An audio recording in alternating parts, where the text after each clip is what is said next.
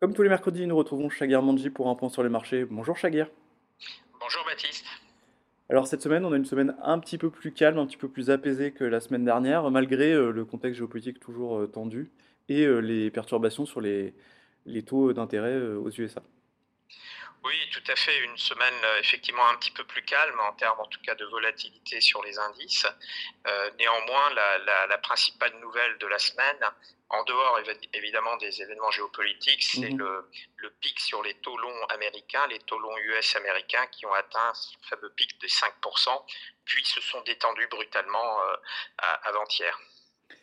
Alors on arrive dans une euh, période où il y a pas mal de statistiques économiques à venir, notamment le PIB du troisième trimestre aux, États-Unis.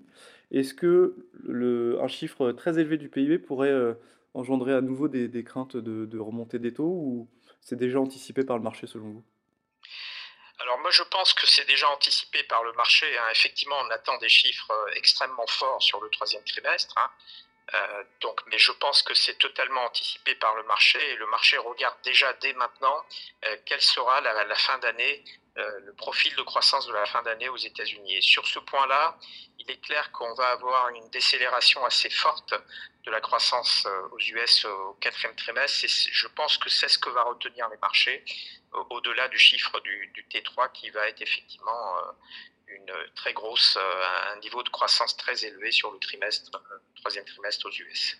Donc on pourrait arriver euh, au moment un peu de bascule où l'économie américaine euh, arrête de surprendre euh, positivement et où les éléments dont on parle depuis plusieurs mois, fin de l'épargne Covid, l'endettement qui, avec moins de marge de manœuvre, arriveraient alors au bout de l'histoire?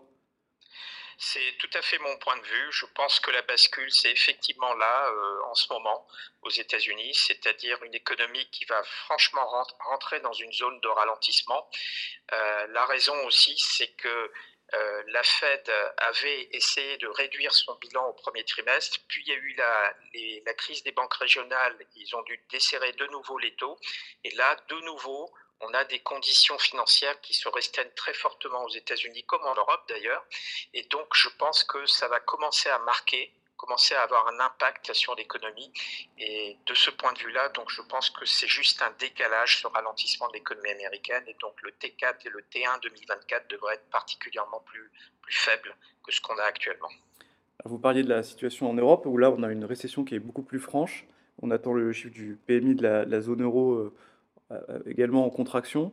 Euh, est-ce qu'on pourrait avoir euh, une récession plus globale à, vraiment à à tous les pays européens? Alors, il est clair que l'Europe, depuis l'été, marque une rupture en termes de croissance. hein. On a eu hier les chiffres préliminaires du PMI de la, la zone euro.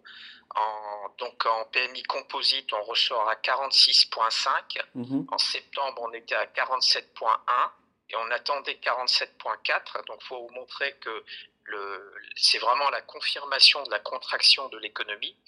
Évidemment, cette contraction est largement due durcissement des conditions bancaires qui pèsent toujours euh, d'une façon notable sur la croissance. Mhm. Donc clairement une divergence de croissance entre ce qu'on voit aux États-Unis, euh, en tout cas dans l'immédiat, et ce qu'on a actuellement en Europe, une divergence de croissance qui a pour conséquence effectivement un, un dollar qui reste toujours très ferme euh, sur les marchés. Bien, merci beaucoup Chagir pour ce point sur les marchés. Merci Baptiste.